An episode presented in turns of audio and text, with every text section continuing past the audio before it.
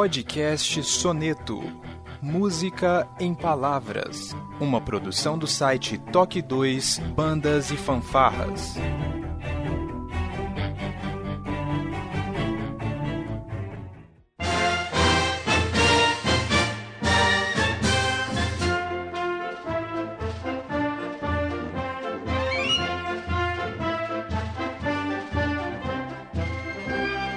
Dia, boa tarde, boa noite, sejam bem-vindos a mais um Toque 2 podcast Bandas e Fanfarras no ritmo da vida, na batida do coração. Eu sou o Josisley, estou aqui diretamente de Ribeirão Pires, no ABC Paulista, e hoje nós vamos dar continuidade a esse bate-papo que estamos tendo com o maestro Ronaldo Falheiros, que foi o fundador da CNBF, a Confederação Nacional de Bandas e Fanfarras, e ele já está aqui comigo, diretamente da cidade de Franca, também em São Paulo. Boa noite, sejam bem-vindos mais uma vez, maestro Ronaldo. Olá, Josilei. Boa noite. Boa noite a todos. Muito bem. Maestro, finalmente nós chegamos na FABESP e o pessoal está querendo saber da CNBF então acho que a gente vai conseguir falar um pouquinho disso, mas logo depois da nossa vírgula sonora.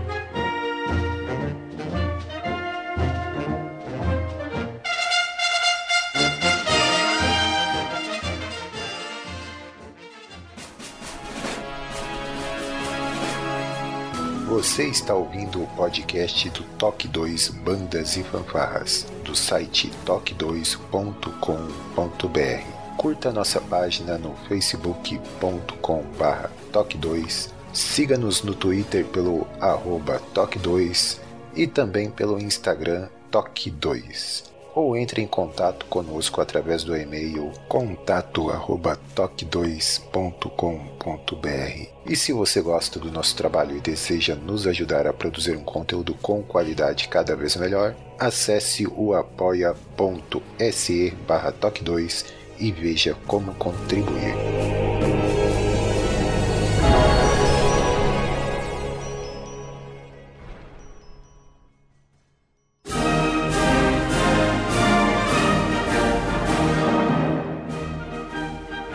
Muito bem, Maestro Ronaldo. No nosso último bate-papo, nós finalizamos quando a primeira diretoria da FABESP estava formada. É, foi então o Carlos Binder que assumiu a presidência. Ele me parece que ficou um mandato como presidente da FABESP. E na sequência o senhor também mencionou que todos é, optaram por fazer é, como um, um, o ponto né, da FABESP ali na Secretaria de Lazer Cultura, né, aliás, de Turismo, aonde o senhor ficava, né? Então a gente parou é, nesse ponto. Acredito eu que é, deva ter alguma história relacionada à FABESP até chegar no dia da eleição e fundação da CNBF, né? Então o senhor fica à vontade aí para definir por onde nós vamos nessa história maravilhosa. Ok.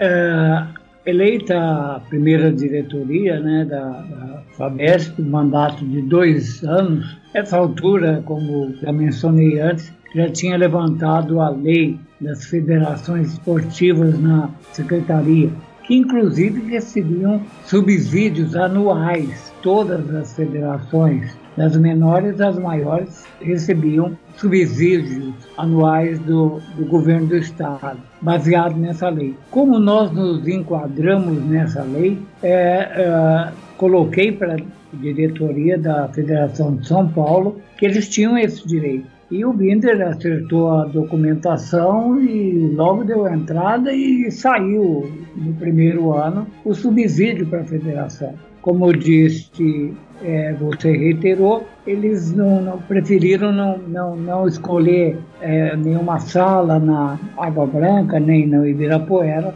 como sede. Queriam um contato mais direto com a, com a, gente na secretaria. Como eu não queria misturar as coisas, sempre que haviam as reuniões da FABESP, eu era convidado ou não, elas passaram a ser feitas na sede da Jomal Uniforme, a maioria delas. Esporadicamente uma ou outra na secretaria. Nessa sequência, logo depois da Federação de São Paulo, que nós fundamos, ajudamos a fundar, eu participei diretamente da fundação da Federação do Paraná, em Goiás, em Brasília. Estive pessoalmente na, numa maratona que eu fiz pelo Brasil, uma maratona patrocinada, inclusive. Estive na, na, pessoalmente na fundação da Federação Rondônia, em Porto Velho, depois no Rio Branco, no Acre. Estivemos no, no dia da Assembleia da Federação que já existia em Alagoas, e eles passaram a se filiar à CNBF, e por aí foi. O mesmo aconteceu em Santa Catarina e as outras federações vieram posteriormente. Assim, mais uma que participei um ano depois é, de, de, São Paulo, da Federação do Pará, lá em Belém. Ah, todo mundo é, é, é, é assimilou muito bem essa, essa fundação e, e, todos passaram a correr atrás dos seus documentos, etc, etc. E nós seguimos com a programação que a Secretaria já tinha implantado campeonato estadual, campeonato nacional. Nesse meio tempo também nós fazíamos alguns cursos que eram destinados a algumas corporações. Arrebanhávamos alguns professores de renome, pessoal da orquestra, que, como já disse, passaram a ajudar diretamente o projeto e deslocávamos esses professores diretamente para a cidade da banda que tinha solicitado. E assim várias bandas receberam cursos diretos. Isso pela Federação de São Paulo, né?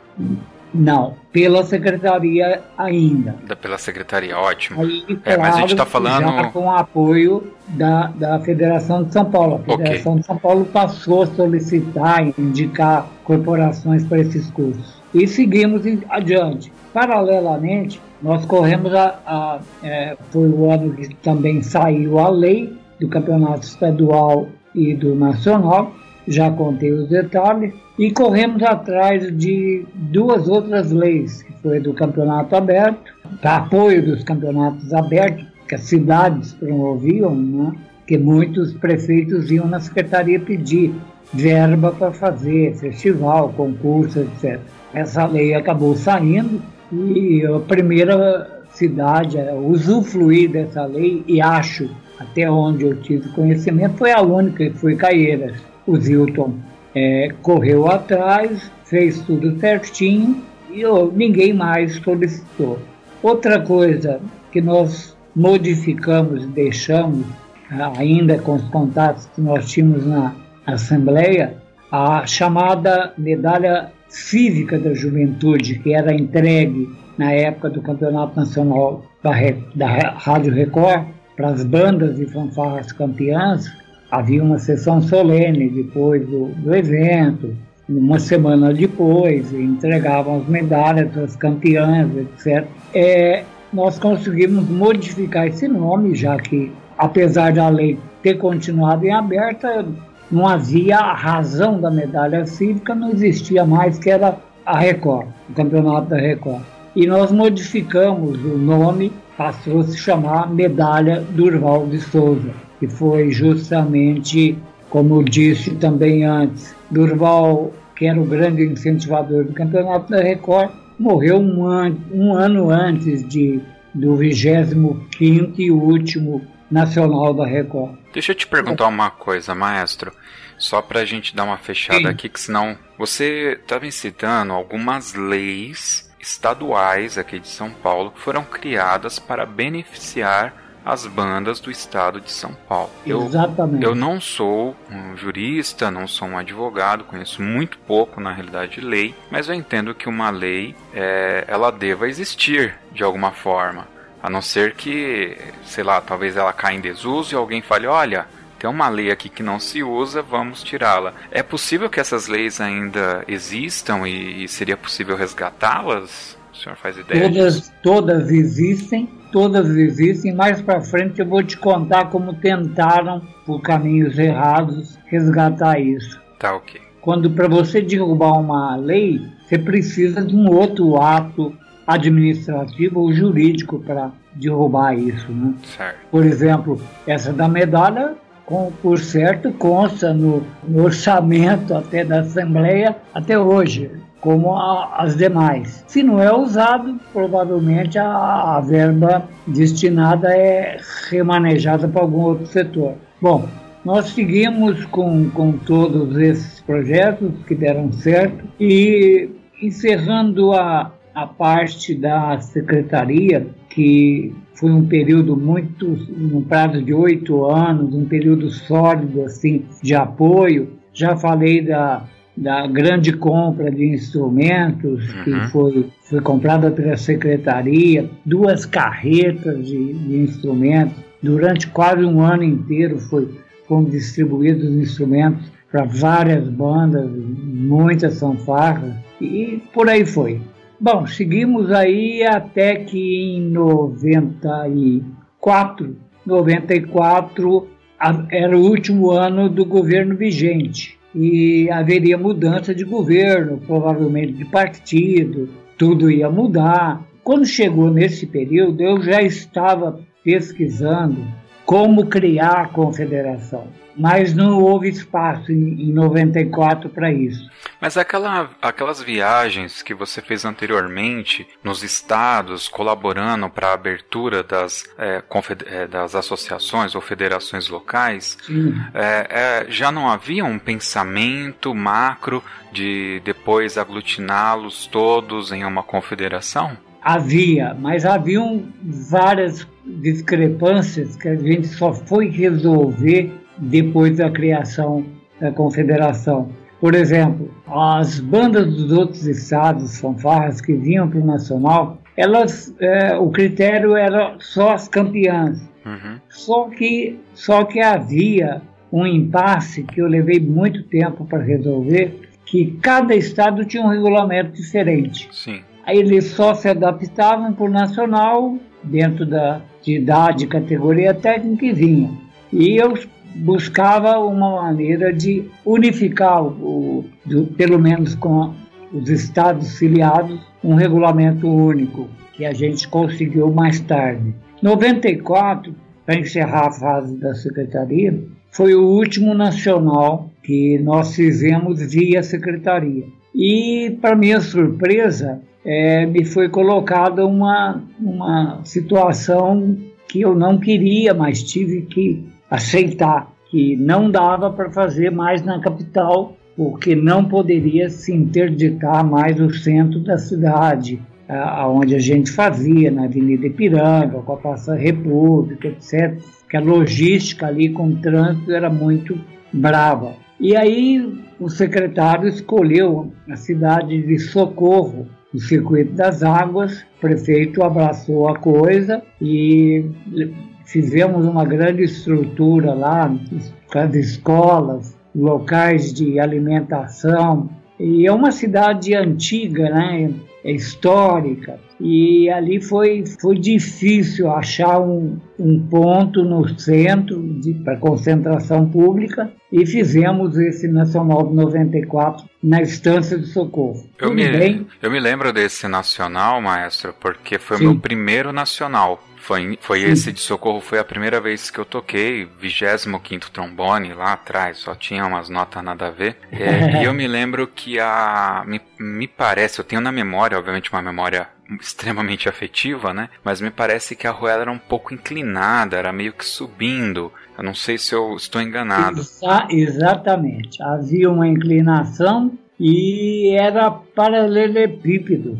É, É bem conservado, mas era. era, mas era. Então era- foi, foi, foi terrível, mas não tinha largura que a gente estava acostumado, etc. Então tudo foi adaptado. Numa praça foi locali eh, localizado os palanques e, e tudo bem, acabou saindo legal. Bom, aí quando muda o governo, no início, em 95, no início do governo Covas, eh, eu, eu resolvi não ficar, eu já tinha a estrutura pronta para que nós pudéssemos fundar a confederação e falei, bom, minha missão aqui está pronta, eu não vou é, tem que fazer discurso para governo novo, acho que a demissão está pronta, está aí, tudo seguro, lei, verba, etc.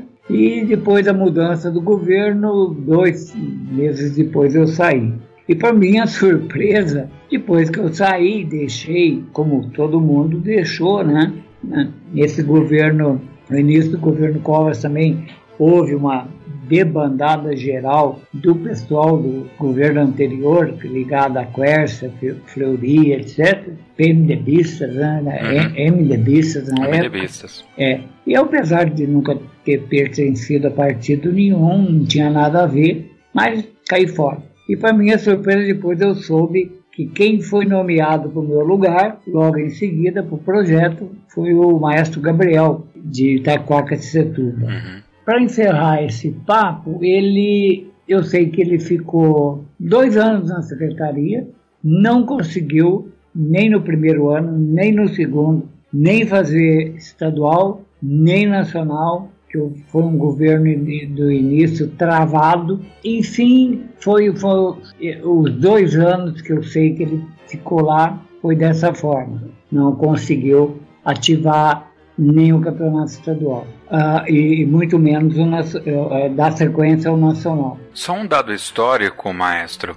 E se o senhor puder colaborar com essa informação, Sim. eu me lembro, eu acho que 94 foi o ano do Plano Real, do Fernando Henrique, né? E eu tenho na memória assim que o Brasil ele, ele saiu de uma grande recessão e teve toda uma transformação durante esse período, né? Será que eventualmente toda essa situação econômica também não colaborou para essa essa questão da não feitura, não realização desses campeonatos? Você lembrou bem. Eu não me lembro de ter influído diretamente, mas porque, por exemplo, todos os eventos dos jogos continuaram normalmente, dos jogos abertos, etc, etc. Mas muita coisa ficou travada. Não lembro se travou em outras secretarias ou na cultura, por exemplo você lembrou muito bem, provavelmente tenha tido influência, que foi um período de meio conturbado. Eu sei que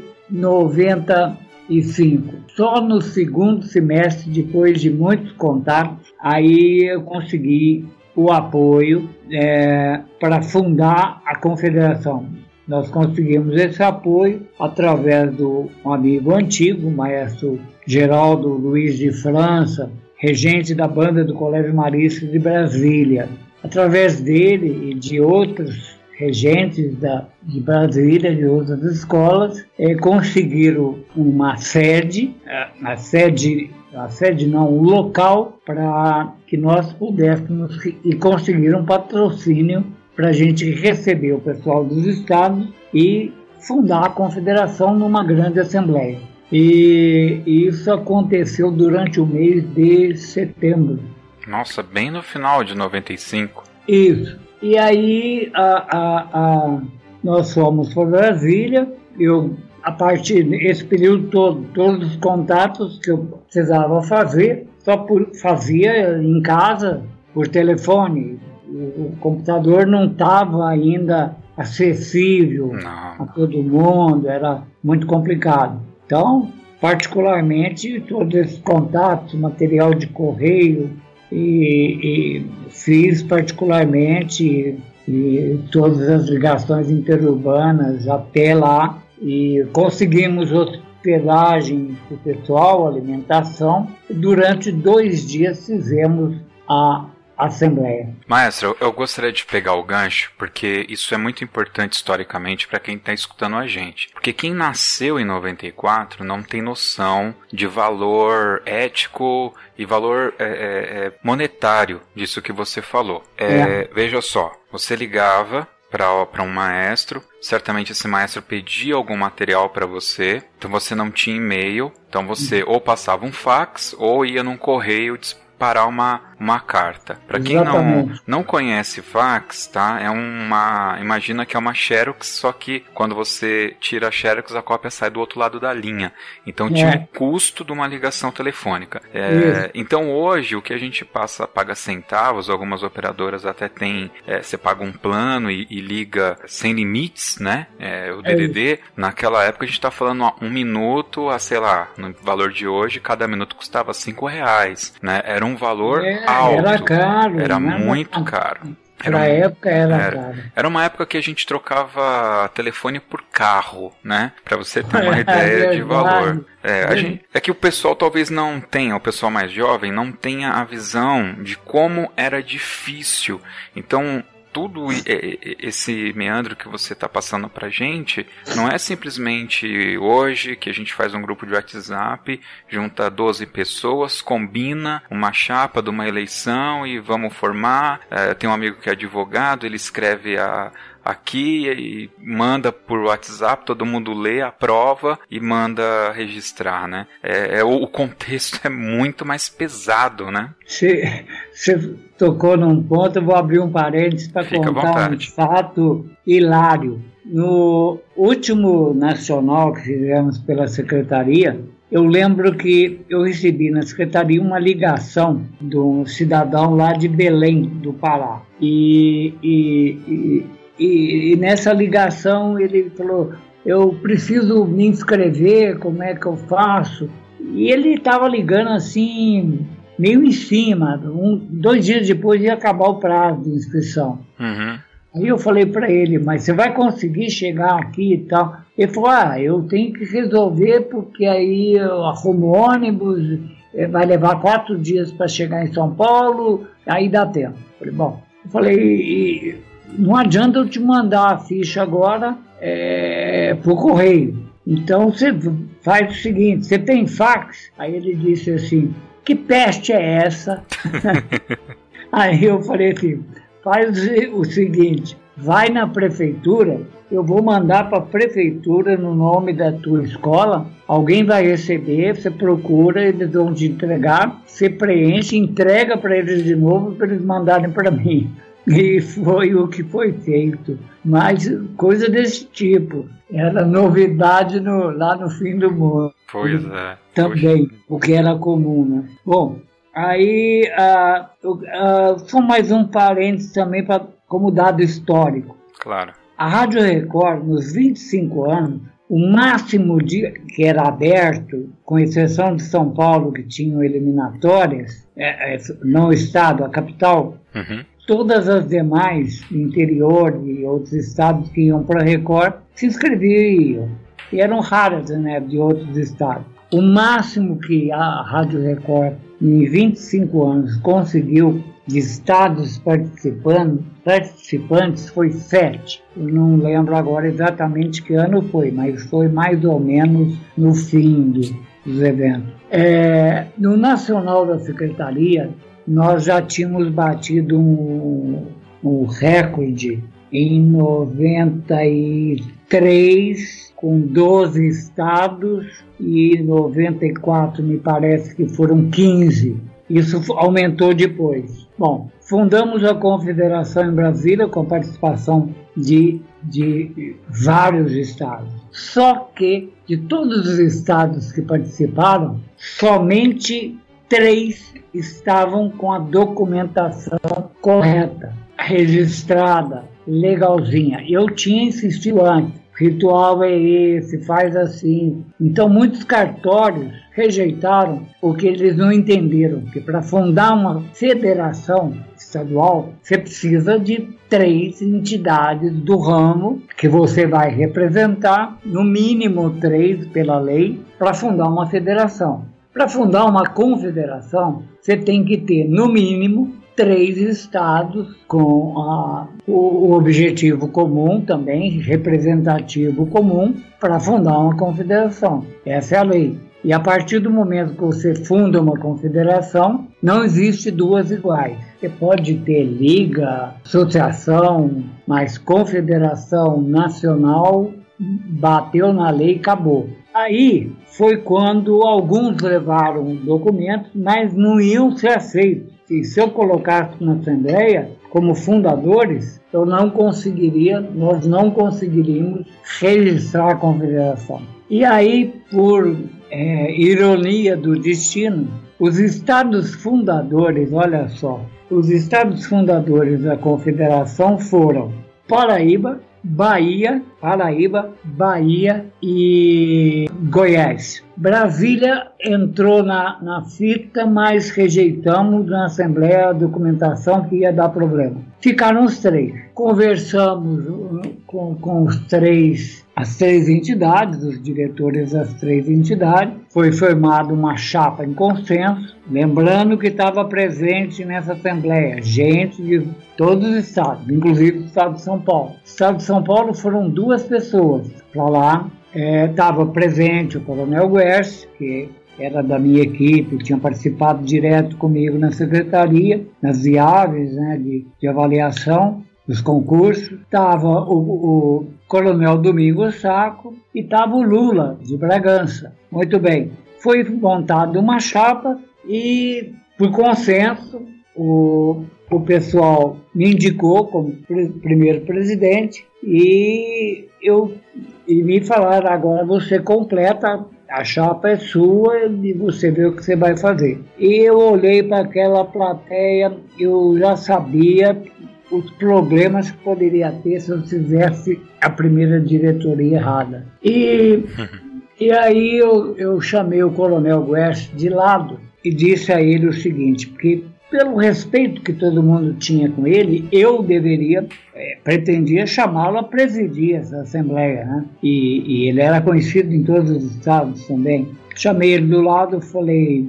Coronel, eu vou precisar fazer uma coisa que vai ficar assim, assim, assim. Eu não vou poder te chamar para presidir, vou ter que chamar outra pessoa que vai me evitar problema se por causa da formação dessa chapa. Tá bom, ele entendeu, achou que era por aí. E a abertura da Assembleia, eu fiz a salvação para todo mundo, me retirei e Falei, olha, o ritual está na mesa para a fundação da confederação, os trâmites legais, etc. Foi nomeado secretário. O secretário foi o Pombo, né, Jomal. Uhum, me lembro. Sim, que também estava lá, o Aldo também estava lá, me esqueci. E convidei o coronel Domingos Saco para presidir a Assembleia. Ele seguiu o ritual e Aí, pelo ritual, ele deveria perguntar para as três federações habilitadas se tinham uma chapa em consenso. Quando ele perguntou, o maestro Lobo da Paraíba, um amigo antigo da época da Record, levantou,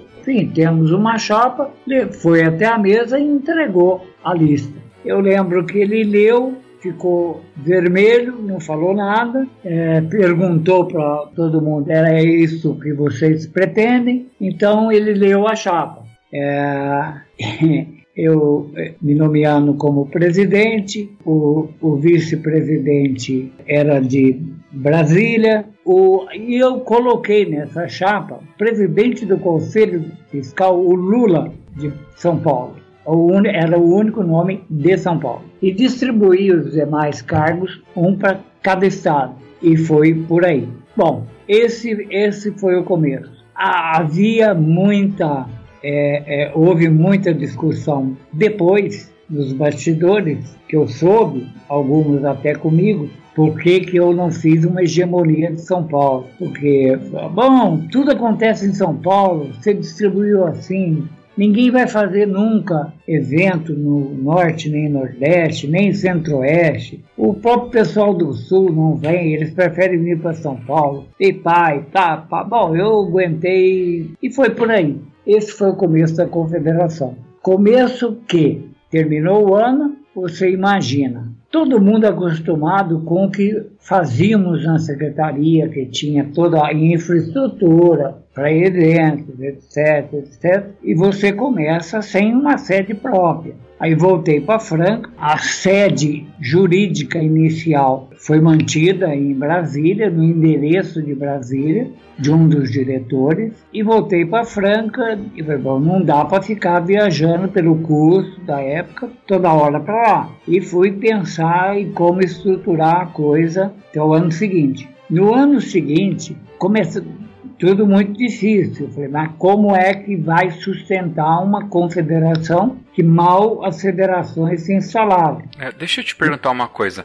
O ano de 95 não teve campeonato nacional, né? Não. Não. Eu me lembro que teve um campeonato nível nacional em Goiânia. Me parece que era um campeonato que já era feito. É, né? chamaram, chamaram nacional e eu tive presente, inclusive. Uhum. Levei algum, alguns dos contatos de jurados. É, é, tanto que eu alertei, eles tiraram a palavra nacional, foi concurso nacional, foi lá na Praça Cívica e foram vários. Eu sei que o Paraná tentou dar sequência, depois também de um ano depois da secretaria que não teve, mas é, por questão legal ele foi considerado é, não oficial. Fizeram, algumas de São Paulo até foram para lá, etc. Não lembro se 95 ou 96. Aí, para encurtar, 96, o maestro França precisava é, do segundo regente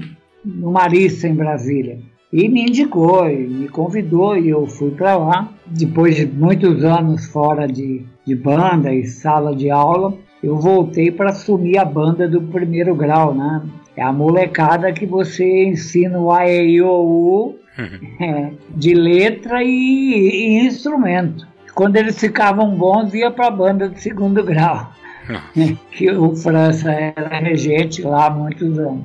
Bom, aí eu fui, o salário era muito bom, e eu fui morar em Brasília, perto até do colégio, quatro quadras, ia a pé, não tinha problema com gasto. E aí a sede da confederação passou a ficar no lugar que eu morava, e aí com o meu salário, alugamos telefone, aí já pude comprar o computador e mobiliamos o mínimo ali de para estrutura. Não dava para receber ninguém, mas era um ponto de contato. E esse foi o começo. Depois de o salário do que a gente ganhava no Marista, é, foi o começo que sustentou a confederação, pagar cartório, documento, telefone, essas coisas todas. Às vezes, alguns diretores se cotizavam e a gente fazia isso. Lentamente, as federações começaram a, a chegar, se filiar, se estruturar. Eu acredito que foi só a partir de 97 é que começaram a depositar anuidade. No início não tinha anuidade? Tinha, mas não tinham como pagar, né? Eles não tinham arrecadação porque eles também não tinham estruturado para receber. Entendi. Eu tô lendo Nós tivemos que ensinar. Eu tô lendo aqui uma cópia fiel da ata de fundação da Confederação Nacional. Uhum. Aqui está datada do dia 30 do mês de setembro do ano de 1995, no auditório da sede de campo da Confederação dos Trabalhadores na Agricultura. Da CONTAG. Isso. Foi lá. Foi lá, né? E aí eu percebi o seguinte, a, as eleições, né, que a gente tinha aqui em Mauá, eu lembro que na ata de eleição tinha é o nome da diretoria, que não tá. Por, é, seria por ser uma cópia mata de fundação, não é a. Depois da fundação, aí teve uma outra ata com a formação da primeira diretoria? Não, ata de fundação e em seguida tem a, a ata de eleição e posse da primeira diretoria. É uma segunda ata seguida. Ah, tá. Então é por isso que não está aqui. Dela. Né? É bom a gente falar isso, porque às vezes a gente dá uma informação, o pessoal vai direto no site da confederação confirmar a informação, então eles vão, sim, pô, mas não tem sim. aqui a primeira diretoria? Não tem, então, porque são atas é, distintas. É, hoje, filiados, hoje, no dia que nós estamos gravando, é, existem sete, uma, duas, três, quatro, cinco, seis, sete entidades filiadas à CNBF. No melhor momento da época que você esteve como presidente, você se lembra quantas é, Sim. tínhamos? Você falou sete, que pena. Nós chegamos a 18 estados. Puxa vida. 18 eu mesmo, depois, por uma série de problemas, ou por falta de, de pagamento de anuidade, que extrapolou prazos, outras vezes eu intervi em duas federações, eu desfiliei três ou quatro, depois se, se redimiram, uma ou outra voltou. mas o máximo nós chegamos no pico, não lembro agora o ano, posso lembrar depois, 18 estados. Tanto que num desses nacionais que a gente retomou, nós tivemos o recorde de 15 estados participando. 15 estados, é muita coisa. O senhor então foi é, presidente. Você. Você foi presidente, então, de setembro de 95 até qual ano? Pois é. Eu lembro que de todas as eleições que eu participei, nunca tive uma chapa concorrente. Bem lá atrás, depois de três, quatro anos, eu ameacei sair. E a minha reclamação quase sempre era a mesma. Eu, não, eu tinha uma diretoria no papel, mas uma diretoria que não, não, não trabalhava comigo, não estava uhum. lado a lado. Eles esperavam que eu ia fazer, batiam palma e ficava nisso. Isso aí foi me chateando. Eu tentei sair uma vez, não me deixaram. Nunca tive uma chapa concorrente. Até 2002 foi o ano que eu fiquei. Eu fiquei como presidente 16 anos, mandatos seguidos.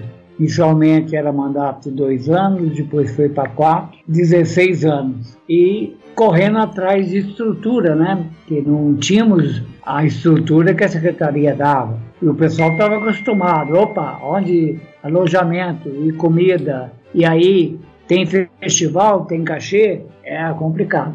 Mas mesmo assim, com apoio de patrocínios que a gente buscou de uh, indústrias de instrumentos, de baqueta, de uniformes, etc., a gente foi somando a arrecadação anual que pagava as despesas né, é, da confederação e quando a, uma cidade se candidatava, que aí o nacional passou a ser moto. Por que, que chegamos ao nacional? Essa vem a grande, a, mais uma ironia. Depois de dois anos que a gente já estava fora, já tinha o começo da confederação, a Secretaria de Esporte e Turismo não conseguia fazer nenhum dos eventos e a lei estava lá, a verba também. A própria secretaria convidou a confederação para fazer um convênio. Nós fomos para São Paulo, fizemos esse convênio com a secretaria para que nós executássemos o campeonato estadual e eventualmente o nacional. Assinamos o contrato, todos os custos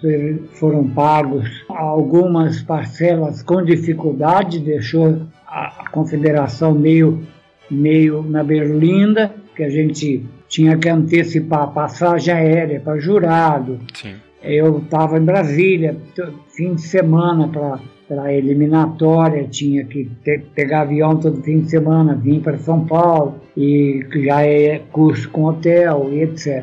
Bom, mas deu tudo certo. Quando nós fizemos o estadual daquele ano, e aí quando estava terminando, é, eu cheguei no secretário e falei, olha, não consta do contrato nacional que ficou em aberto. Ele, ele falou, olha, não interessa mais para a Secretaria Nacional. E a gente vai manter o estadual, porque a lei tá, do, do Estado, tá, o interestadual da lei, ele falou não tem mais interesse. Eu falei, o, o senhor é, concordaria em, em, em, passar esse direito para a confederação? Ele falou tranquilamente, é bom que vocês dão sequência. E aí fizemos um documento público e a sequência do nacional ficou por conta da secretaria. Eu usei sempre essa palavra, sequência, que nós tínhamos plantado lá. E justamente o que seria, entre aspas, lucro da confederação com o trabalho feito, com todo mundo que trabalhou devidamente remunerado, pago, o entre aspas, que seria lucro, que ficaria no caixa da confederação, eu chamei a diretoria, falei, nós vamos fazer o nacional ainda esse ano. A maioria esperneou. Não, porque tá, porque até. Chamei os meus amigos antigos e falei: olha, a situação é a seguinte: a gente vai fazer, não temos, eu tenho até a sede, não temos dinheiro para cachê para ninguém. Vocês concordam em trabalhar é, gratuitamente? Tudo, todo mundo topou. E aí a gente partiu eu, foi nesse ano de retorno que eu, eu chamei um, se não me engano, se eu não estou enganado, foi em Taubaté, eu chamei de retroativo do Nacional de 95 que não teve. É, eu lembro do retroativo de 99. Foi um campeonato muito emocionante para mim. 95 Isso. eu não me lembrava. E aí eu acertei o calendário e fomos em frente. Lembrando, esse ponto é histórico e importante, que muitos falam bobagem e não sabem a realidade. E aí continuei, todo ano fazendo congresso técnico nacional para discutir regulamento e tudo. De todas as federações filiadas até então, 99 e 2000, que nós fizemos um grande congresso, é, o Estado de São Paulo não era filiado, não se filiou. Lembrando que o presidente da Federação de São Paulo, depois saiu da secretaria que substituiu o Binder, foi o Gabriel. É, as notícias que eu tinha paralisou a Federação de São Paulo, que não tinha evento, só se agitou quando a gente, a confederação fez os eventos em nome da secretaria e continuou. Aí travou parte contábil, travou prestação de contas, travou tudo. Aí 99, não, é, 99 para 2000, houve uma agitação em São Paulo ele, um pessoal que se insurgiu para levantar a federação. E numa das reuniões que eles fizeram, depois eu soube, quando me procuraram, que eles chegaram a um consenso em São Paulo que só o nosso nome poderia levantar a Federação de São Paulo. A princípio, eu falei, eu estou como presidente da confederação, eu não vou acumular, e do jeito que está, parece muito complicado. Aí alguns, como a própria Jomal, ficou de ajudar a, a resolver. Aí eu topei em acumular o cargo fui para São Paulo. Inclusive, o período de mandato do Gabriel estava vencido, ele nem chamou Assembleia, estava tudo irregular. Uh, eu assumi a Federação de São Paulo com a condição de ficar um ano só, colocar as coisas no lugar e cair fora. Por isso que eu falei, o restante da diretoria vocês pensam bem, vocês é que vão dar sequência. E aí o vice-presidente escolhido foi o Frigideira, etc, etc. Em 2000, nesse grande congresso, que foi histórico, ele foi feito no, no Hotel Fazenda em Santo Antônio do Pinhal. A gente conseguiu patrocínio pela Confederação também, com apoio da região, deputados da região, que eles mesmos, o pessoal ligado do hotel, tinha interesse em divulgar o hotel. Nós fechamos esse hotel por três, quase quatro dias, três, três dias de assembleia. Foi o pessoal do Brasil inteiro, numa época de muito frio, muito frio, gelado, e na serra ainda, né? Ali é o caminho para Campo do Jordão. É, nessa assembleia tem três pontos importantes. Em 2000 é o ano que nós filiamos a Federação de São Paulo. Eu propus a filiação como presidente. Segundo, foi o ano que conseguimos a aprovação quase unânime da unificação do regulamento nacional. E terceiro, derrotado no caso, o ano que eu tentei avançar o regulamento para condições mais equitativas de competição. Que nós tínhamos uma, um desequilíbrio de corporações, bandas e fanfarras de alto nível e outras de muito baixo nível. Então o que acontecia? O regulamento dizia: quem participa do nacional, campeão e vice, só. Só que de repente o campeão de uma região do interior de São Paulo era melhor do que, já ruim, melhor que a campeã da Bahia, entendeu? Uhum. Então isso era terrível. Eu tentei, nessa época, dividir o regulamento, isso nunca conseguimos fazer, em grupos, né? pelo menos três. Um grupo inici para iniciantes, de, o de acesso, o segundo nível médio, e o terceiro seria a classe, o grupo 1, um, como as escolas de samba fizeram, com acesso e decesso, etc. Isso não conseguiu passar. O pessoal achava que a gente ia criar uma elite, que ia menosprezar os demais, que os prefeitos não iam querer sediar evento de grupo 3, e aí eu, desistimos. Mas esse ano 2000 foi histórico e São Paulo se filiou. Exatamente, acho que foi no mesmo ano, no fim do ano, num congresso que teve no colégio. O regente lá era o Rogério Brito. Renovação? No Renovação, exatamente. Um congresso que teve no colégio Renovação, no meio da Assembleia, uh, eu simplesmente entreguei a minha carta de renúncia. Falei, essa semana completou um ano e, conforme o combinado, estou passando a presidência aqui para o Frigideira. E foi o que aconteceu. Alguns ficaram meio bravos, surpresos. Oh, você não avisou a gente? Foi, não, não tinha necessidade. Era o que estava acordado, né? Exato. Eu, eu não vou fazer propaganda disso também. E foi por aí a sequência. A confederação seguiu, muitas vezes a duras penas, mas sempre correndo atrás para que mantivéssemos sedes, né?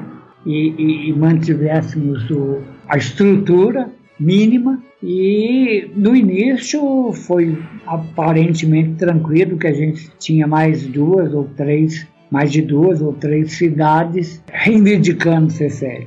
Esse período depois, já que as viagens depois aumentaram, principalmente depois do contrato da secretaria, eu, depois de dois anos e meio, eu tive, não dava para manter o horário, eu tive que deixar o Colégio Marista de Brasília, e, e para poder man, manter a, a programação da confederação.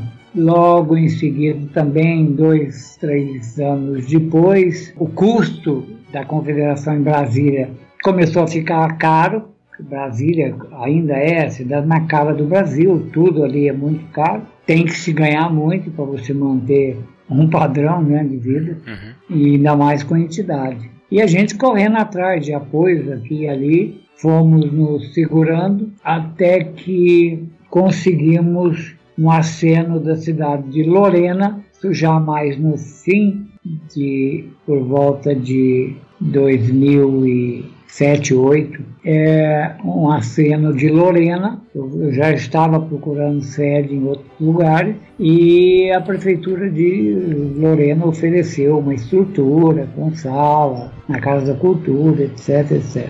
E a gente fez uma assembleia e transferiu a sede de Brasília para Lorena, que foi a última etapa que a gente dirigiu. O Campeonato Nacional de 2007 foi em Lorena? Eu, eu nós tivemos duas etapas de nacional em Lorena. Eu não, não posso te lembrar a categoria.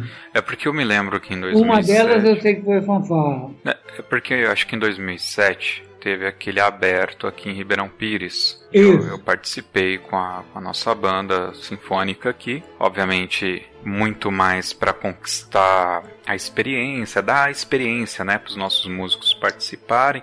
A cidade também não tinha uma banda para representar. E a Barra Mansa obviamente tecnicamente estava muito acima né do, do, de nós então não realmente foi foi a festa né nós fomos pela festa pela uhum. arte mesmo não tinha anseio. E me parece que eu, na época, consegui mesmo assim a pontuação necessária. E era. o campeonato, eu tenho a impressão que foi em Lorena, eu tô falando aqui, mas não. É, não nós fizemos dois ou três até eventos lá.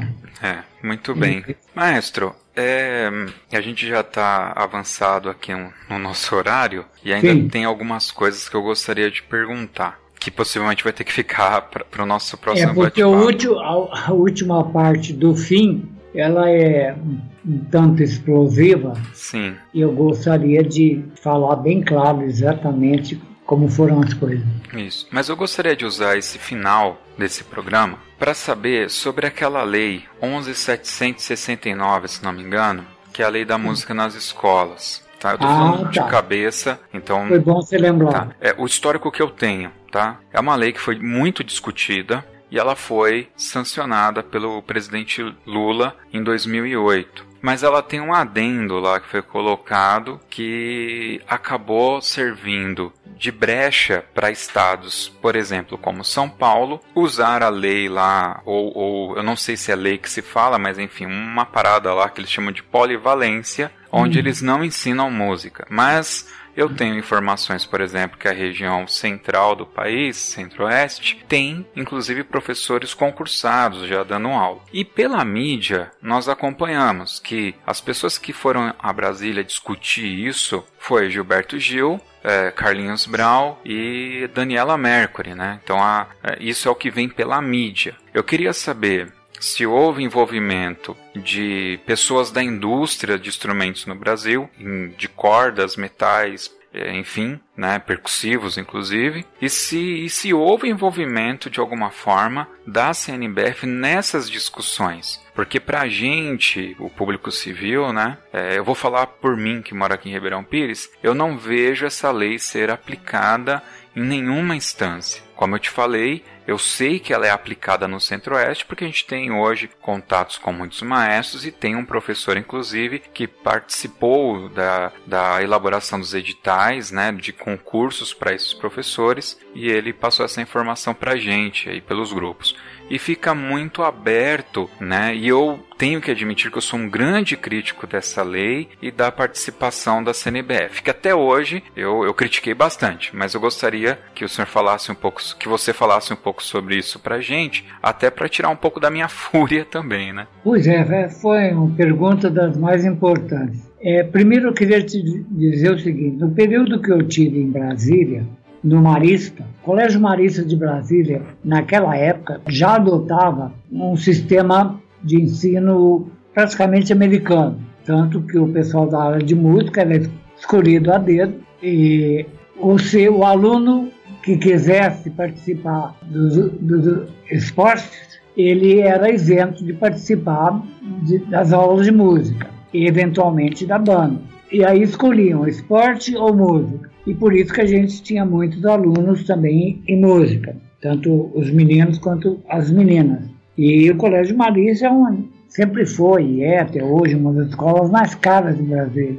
E eles já praticavam isso. Acredito que continuam. Quando eu estava saindo, eles estavam até ampliando isso. É, tinha opção para a área de rock, conjunto de rock, estavam já elaborando corais e por aí vai. Quando surgiu a primeira convocação da lei, eu tenho guardado nos meus arquivos tudo que eu publicava no site da Confederação. E, e, um dos objetivos do início da fundação da Confederação, isso está em ata, que pode ser pesquisado, e tenho cópia de todas, até onde fiquei. Um dos objetivos da Confederação era a volta da música para as escolas. Objetivo da Confederação. É, não conseguimos levantar essa bandeira sozinhos. Quando, não me lembro o nome do cidadão que levantou essa bandeira e, e, e foi publicado, nós divulgamos no site e ele já estava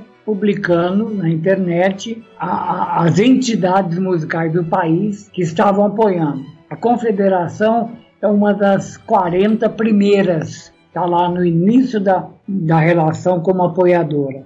Lá depois de 80 é que começa a aparecer indústria de instrumentos como Veril e outros. Depois conservatórios, escolas particulares, pessoas físicas, na área de música, e etc, etc, etc, faculdades, e foi ampliando. Na primeira audiência pública que teve em Brasília, eu estava presente em nome da confederação e fui praticamente em todas. Teve mil discussões, muitas discussões. No início, a área que eu representava não tinha muito espaço. Uma vez é, quase me mandaram calar a boca, que me falavam que eu era saudosista do período getulista de Vila Lobos, que punham o, o, o, os alunos de canto orfeônico nos estádios e as fanfarras montadas da noite para o dia para desfilar em 7 de setembro.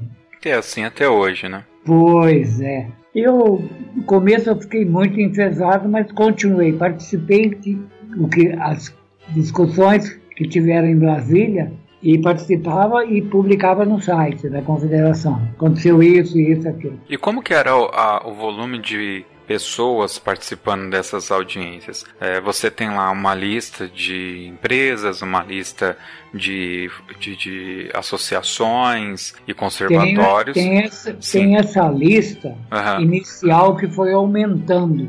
Sim, mas e presencialmente lá ah, sentado, ah, presencialmente escutando? era coisa assim, em Brasília, porque eu sei que depois tiveram em outros estados, em Brasília era do máximo 80, 90, 100 pessoas no máximo. Depois que a lei foi aprovada, nós conseguimos fazer uma comissão que quem aprovou a lei, que levou para o Senado, foi a Rosiana Sarney. Isso. Quem aprovou a lei foi ela. E aí o, nós conseguimos com, na época ele era senador, Cristóvão Buarque, que tinha sido governador de Brasília, é, que ele fizesse um adendo na lei que ajudasse as escolas que fossem implantar programas de música, que no caso da compra de instrumental importado, ele não tivesse para as escolas a alíquota de é, importação.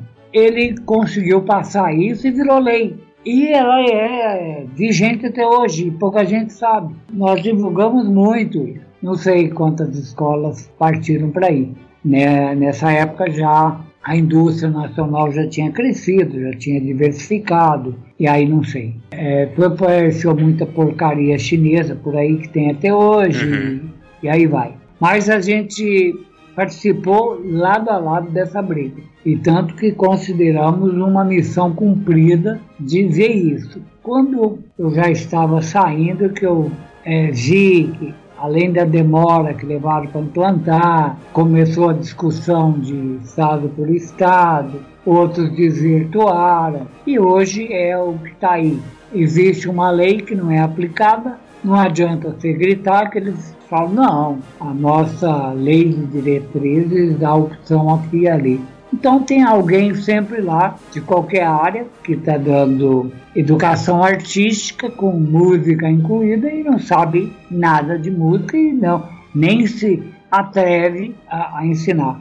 Nossos... E as fanfarras de escola, que seria uma inicial, poderia se beneficiar disso, não foram. É, e é uma loucura porque aqui em São Paulo o governo do estado, é, alguns anos atrás, mandou instrumento para tudo que é escola, Ribeirão Pires recebeu, e os instrumentos ficam acomodados lá, guardados, mas não são utilizados, né? O que se torna uma pena. Para é uma história antiga do é. passado, quando os diretores corriam atrás de político para doação de kit de instrumento. Pois é. Ah, para os nossos ouvintes, vai estar aqui linkado nesse, nesse post um, um, PDF com a resposta que eu obtive do governo do estado de São Paulo referente ao meu questionamento do porquê que as escolas não têm aulas de música. Muito bem, maestro Faleiros, eu acho que hoje a gente cumpriu aqui a nossa meta. Sim. Então, Espero que sim. Vamos ficar por aqui e vamos deixar um pouco mais aí a segunda metade da história da CNBF, da sua história na CNBF, para o próximo podcast. Vamos então agora para o Toca na Pista.